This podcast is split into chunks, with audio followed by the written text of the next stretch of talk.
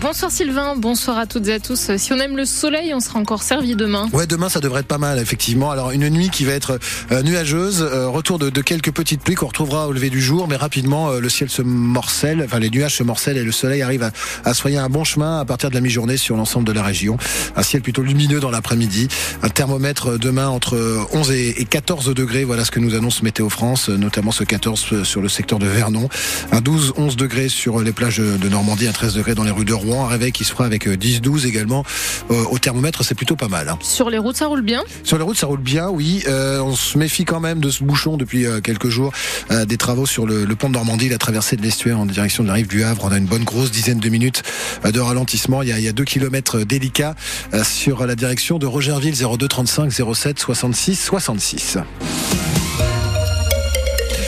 commencer à ressentir les effets. Les effets de la mobilisation des contrôleurs de train. À partir de ce soir, 20h, le trafic des trains va commencer à être perturbé. Ça va durer comme ça tout le week-end, avec un TGV sur deux annulé. Alors Pierre Emparent, comment faire si notre train ne circule plus? D'abord, si votre train est supprimé, vous pouvez échanger gratuitement votre billet. Il reste 300 000 places dans les trains qui partent avant ce soir 20h ou bien lundi. Mais si vous ne pouvez pas décaler votre départ, vous pourrez vous faire rembourser intégralement votre billet et tenter avec cet argent de trouver une place en covoiturage. Seulement, les plateformes sont prises d'assaut avec deux fois plus de demandes qu'en temps normal. Les trajets premiers prix ont été vite épuisés, surtout vers l'ouest et le nord de la France, où il y a eu le plus d'annulations de trains. La SNCF a préféré maintenir les trains les plus pleins, c'est-à-dire ceux vers les Alpes.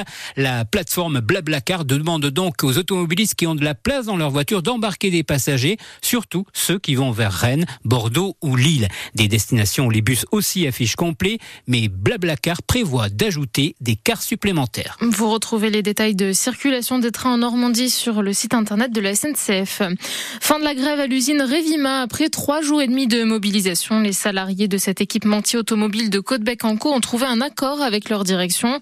Plus 4% d'augmentation générale des salaires pour les non-cadres contre les 3% proposés initialement par la direction. Même si l'accord a été trouvé ce matin, le travail ne reprendra que demain.